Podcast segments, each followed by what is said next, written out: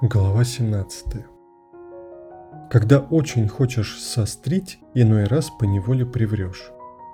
Рассказывая о фонарщиках, я несколько раз погрешил против истины. Боюсь, что у тех, кто не знает нашей планеты, сложатся они ложное представление. Люди занимают на Земле не так уж и много места. Если бы 2 миллиарда ее жителей сошлись и стали сплошной толпой, как на митинге, все они без труда уместились бы на пространстве размером 20 миль в длину и 20 в ширину. Все человечество можно было бы поставить плечом к плечу на самом маленьком островке в Тихом океане. Взрослые вам, конечно, не поверят. Они воображают, что занимают очень много места. Они кажутся сами себе величественными, как баобабы. А вы посоветуете им сделать точный расчет. Им это понравится. Они ведь обожают цифры. Вы же не тратьте время на эту арифметику, это ни к чему. Вы и без того мне поверите. Итак, попав на Землю, маленький принц не увидел ни души и очень удивился.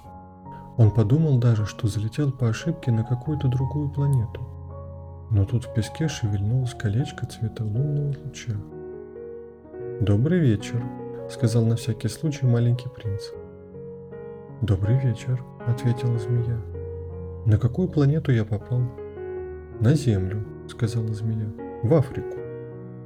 «Вот как! А разве на Земле нет людей?» «Это пустыня. В пустынях никто не живет, но Земля большая». Маленький принц сел на камень и поднял глаза к небу. «Хотел бы я знать, зачем звезды светятся», — задумчиво сказал он. Наверное, за тем, чтобы рано или поздно каждый мог вновь отыскать свою. Смотри, вот моя планета, как раз прямо над нами. Но как до нее далеко? Красивая планета, сказала змея. А что ты будешь делать здесь, на Земле? Я поссорился со своим цветком, признался маленький принц. А, вот оно что. И оба умолкли. А где же люди? Вновь заговорил маленький принц. В пустыне все-таки одиноко. Среди людей тоже одиноко, отметила змея.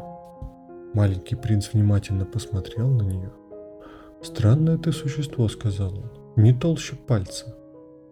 «Но могущество у меня больше, чем в пальце короля», — возразила змея. Маленький принц улыбнулся. «Но разве ты уж такая могущественная? У тебя даже лап нет. Ты и путешествовать не можешь. «Я могу унести тебя дальше, чем любой корабль», — сказала змея, и обвилась вокруг щиколотки маленького принца, словно золотой браслет. «Всякого, кого я коснусь, я возвращаю к земле, из которой он вышел», — сказала она. «Но ты чист и явился со звезды». Маленький принц не ответил. «Мне жаль тебя», — продолжала змея. «Ты так слаб на этой земле» жесткой, как гранит. В тот день, когда ты горько пожалеешь о своей покинутой планете, я сумею тебе помочь. Я могу. Я прекрасно понял, сказал маленький принц. Но почему ты все время говоришь загадками? Я решаю все загадки, сказала змея. И оба они умолкли.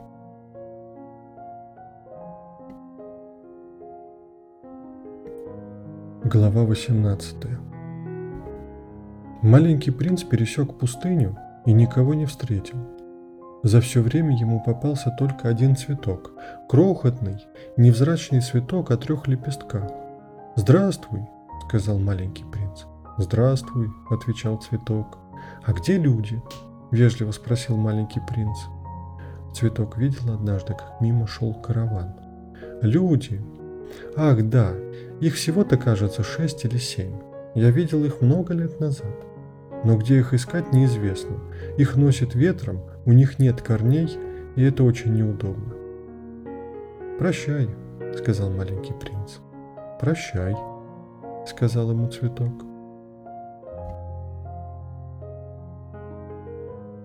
Глава 19 Маленький принц поднялся на высокую гору. Прежде он никогда не видал гор, кроме своих трех вулканов, которые были ему по колено. Потухший вулкан служил ему табуретом, а теперь он подумал, С такой высокой горы я сразу увижу всю эту планету и всех людей. Но увидел только скалы, острые и тонкие, как иглы. «Добрый день!» — сказал он на всякий случай. «Добрый день, день, день!» — откликнулось эхо. «Кто вы?» — спросил маленький принц. «Кто вы? Кто вы? Кто вы?» — откликнулось эхо. «Будем друзьями, я совсем один», — сказал он. «Один, один, один!» — откликнулось эхо. «Какая странная планета», — подумал маленький принц. «Совсем сухая, вся в иглах и соленая. И у людей не хватает воображения. Они только повторяют то, что им скажешь. Вот дома у меня был цветок, моя краса и радость, и он всегда заговаривал первым.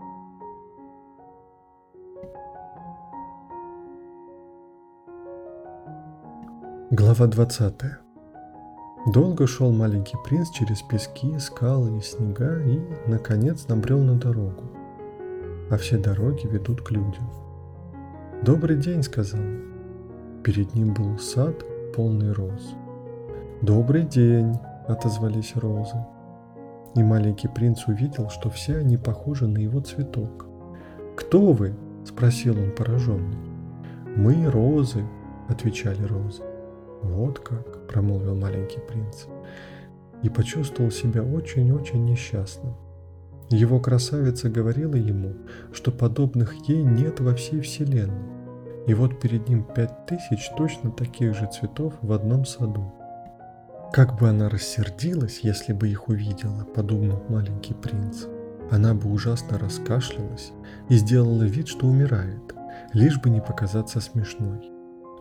А мне пришлось бы ходить за ней, как за больной, ведь иначе она и вправду бы умерла, лишь бы унизить и меня тоже. А потом он подумал, я-то воображал, что владею единственным в мире цветком, какого больше ни у кого и нигде нет. А это была самая обыкновенная роза. Только всего у меня и было, что простая роза да три вулкана ростом мне по колено. И то один из них потух, и может быть навсегда. Какой же я после этого принц? Он лег в траву и заплакал.